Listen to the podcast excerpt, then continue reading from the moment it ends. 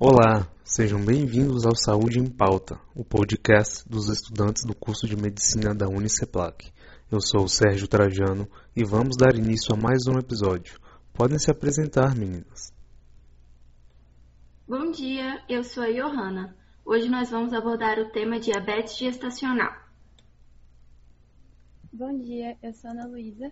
Falaremos um pouco sobre o que é a DMG e abordaremos sua epidemiologia e fisiopatologia, com evidências de estudos científicos. Eu sou a Ana Carolina e vamos abordar também o diagnóstico, tratamento e algumas curiosidades. Perfeito, meninas. Antes de introduzirmos o tema, é importante saber que o diabetes mellitus é um conjunto de alterações no metabolismo que geram um quadro de hiperglicemia derivado de uma deficiência insulínica, a qual pode ser fruto de redução na produção pancreática, inadequada liberação ou resistência periférica à insulina. Com isso, temos diversas classificações etiológicas que configuram o diabetes mellitus, que são diabetes mellitus tipo 1, tipo 2 e então o tema do nosso podcast, diabetes mellitus gestacional. Isso mesmo, Sérgio. Segundo a Sociedade Portuguesa de Diabetologia, em 2017, a diabetes mellitus gestacional é um subtipo de intolerância aos hidratos de carbono diagnosticado ou detectado pela primeira vez durante a gravidez. Exatamente. Em 2013, a OMS passou a considerar a diabetes gestacional um subtipo de hiperglicemia diagnosticada pela primeira vez na gravidez em curso, diferenciando-se da diabetes na gravidez por apresentar valores glicêmicos intermédios entre os níveis que considera normais na gravidez e valores que excedem os limites diagnosticados para a população não grávida. Essa subdivisão enfatiza a relevância do subtipo menos frequente, mas mais grave, a diabetes na gravidez, que, apesar de ser igualmente diagnosticada na gravidez em curso, pode refletir a existência de uma diabetes não diagnosticada, e identificar essa diabetes pode ajudar a rastrear malformações fetais, complicações microvasculares da diabetes, de maior necessidade de vigilância e terapêutica farmacológica durante a gravidez e eventual dispensa da reclassificação pós-parto. Ana Luísa, você sabia que o diabetes mellitus e suas complicações estão entre as principais causas de morte na maioria dos países? De modo que uma em cada 12 mortes no mundo pode ser atribuída a diabetes mellitus? Nossa, isso tudo? Infelizmente sim, Ana. O Brasil é o quarto país com maiores taxas de diabetes mellitus na população adulta, com um total de 14,3 milhões de pessoas entre os 20 e 79 anos.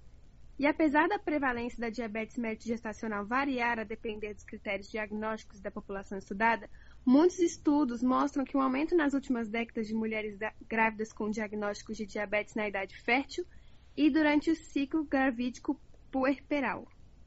A prevalência média mundial de diabetes mellitus gestacional é de 16,2%, estimando-se que, na atualidade, um em cada seis nascimentos ocorre em mulheres com alguma forma de hiperglicemia durante a gestação, sendo 84% dos casos decorrentes de, de, decorrentes de diabetes mellitus gestacional. Bom, realmente, compreender as alterações fisiológicas que ocorrem no organismo feminino decorrente das demandas metabólicas do feto nos ajuda a entender a fisiopatologia da diabetes mellitus gestacional.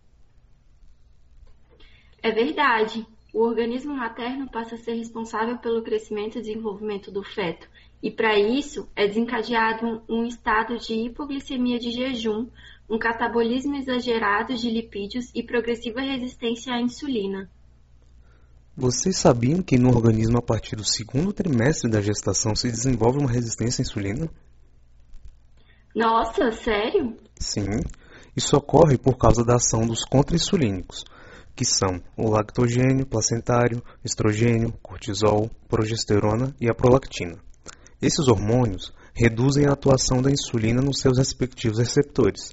Isso ocorre como forma de direcionar os produtos do metabolismo da glicose para o feto deixando a gestante com os produtos do metabolismo dos lipídios. Cerca de 80% do gasto energético fetal é realizado pelo metabolismo da glicose. Mas, Sérgio, tem alguma alteração decorrente desse processo fisiológico? Tem sim, Johanna. As gestantes com diabetes mellitus gestacional costumam apresentar glicosúria, maior predisposição à infecção urinária, candidíase vaginal, progressão de lesões vasculares como a retinopatia diabética e associação com pré-eclâmpsia. A respeito do diagnóstico dessa doença, sabe-se que o teste atualmente com melhor sensibilidade e especificidade para o diagnóstico é o DMG teste a glicose, TOTG, com 75 gramas.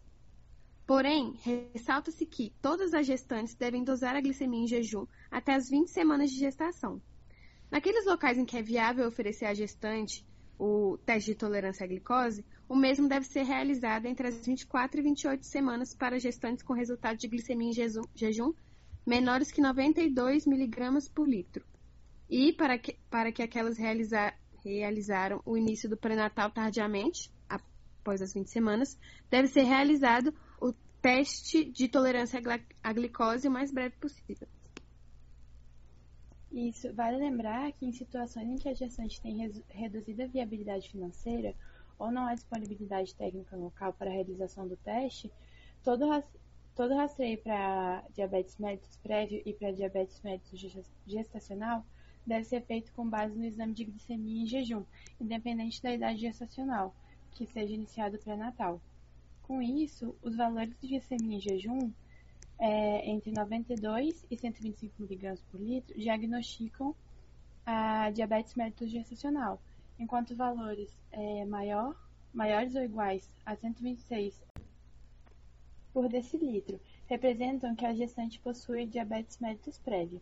Já valores é, maiores que 92 mg por decilitro representam normalidade na glicemia.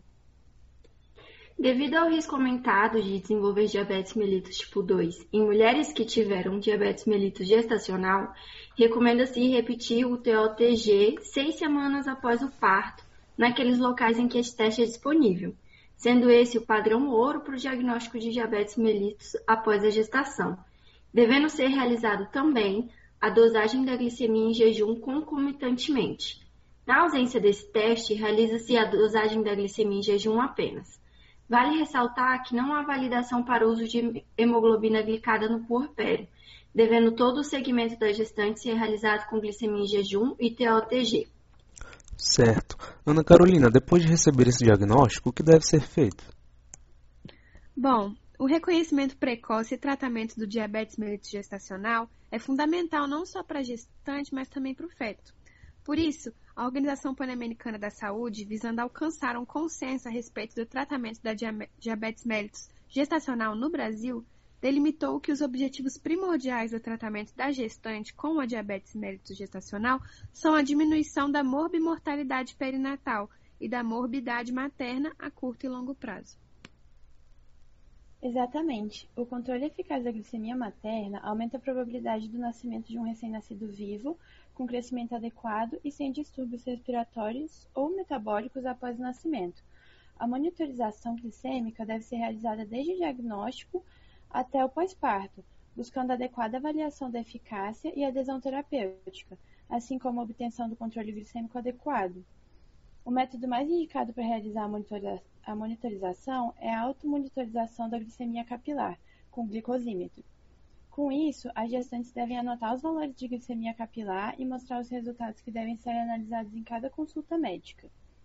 Além disso, existem vários outros recursos para o tratamento da diabetes mellitus gestacional, como a terapia nutricional, cronograma de exercício físico, insulinoterapia e antidiabéticos orais.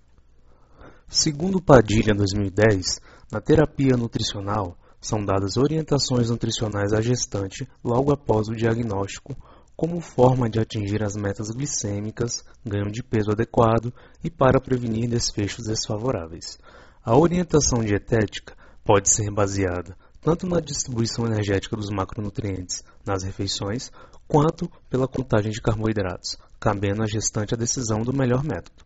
O cálculo do valor energético total, o VET, deve ser individualizado, devendo a distribuição dos macronutrientes estar baseada nas seguintes referências: 40 a 55% de carboidratos, com restrição de açúcar e sacarose, 15 a 20% de proteínas e 30 a 40% de lipídios. Isso mesmo. Outro recurso é o cronograma de exercício físico. A prática regular de exercício físico deve ser encorajada, sempre ressaltando que sua execução é um dos pilares no tratamento do diabetes mellitus gestacional. É fundamental que os profissionais de saúde avaliem as comorbidades, que é a coexistência de doenças, e clínicas e obstétricas antes de recomendar exercício durante a gravidez. Alguns exemplos de atividade física segura são natação, caminhada, aeróbica de baixo impacto, yoga e pilates, ambos devendo evitar posturas que dificultem o retorno venoso. Treinamento de força e exercícios ergométricos também são recomendados. Isso. E a frequência de monitorização glicêmica em pacientes que não fazem uso de medidas farmacológicas deve acontecer é, quatro vezes por dia, em jejum, no pós-café, pós-almoço e pós-jantar. E para aquelas que fazem uso de insulina à medida, a medida deve ser seis vezes ao dia: jejum, pós-café, antes do almoço, pós-almoço, antes do jantar e pós-jantar. Para aquelas pacientes diagnosticadas com diabetes mellitus gestacional, é possível tentar o controle glicêmico dentro dos limites adequados, adotando mudanças no estilo de vida, é, terapia nutricional, exercício físico. E caso os primeiros 15 dias não sejam suficientes para realizar o controle, indica-se a insulinoterapia. Exatamente. A insulinoterapia é uma abordagem, abordagem medicamentosa com base em evidências científicas. E é, essa insulinoterapia ela continua sendo a primeira escolha no tratamento medicamentoso dessa hiperglicemia, que é a diabetes mellitus gestacional. As insulinas mais utilizadas e disponíveis são a NPH, que tem uma ação intermediária e é utilizada para o controle da glicemia de jejum e pré-prandiais, e a regular, de ação rápida, indicada para o controle das glicemias pós-prandiais. Isso.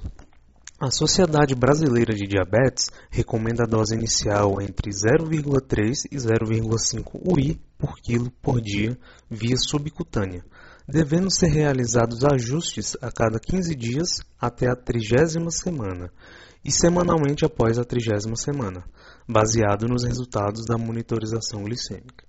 Dependendo da dose diária calculada, a mesma pode ser dividida em múltiplas aplicações diárias, com maior concentração pela manhã antes do café da manhã.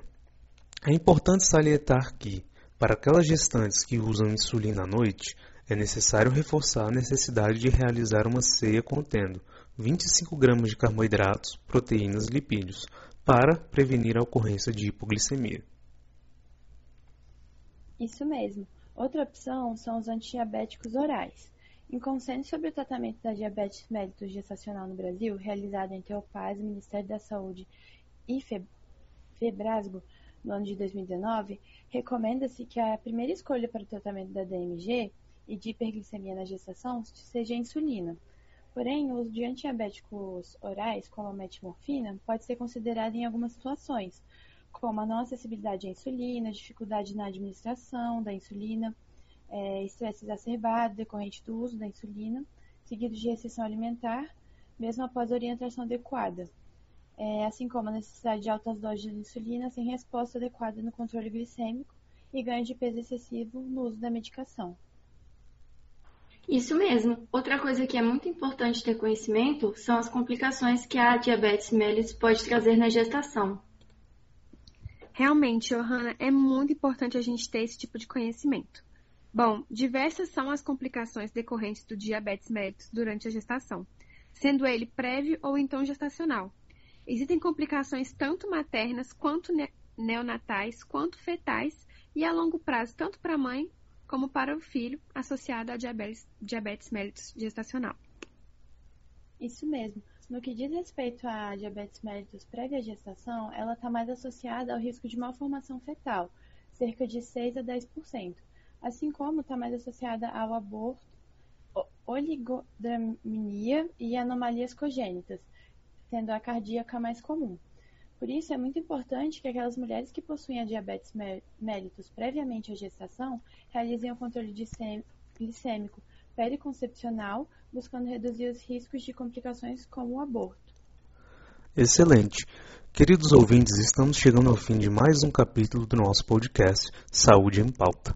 Esperamos que tenham desfrutado de muita informação e agregado conhecimentos com a gente. Um forte abraço a todos e até a próxima.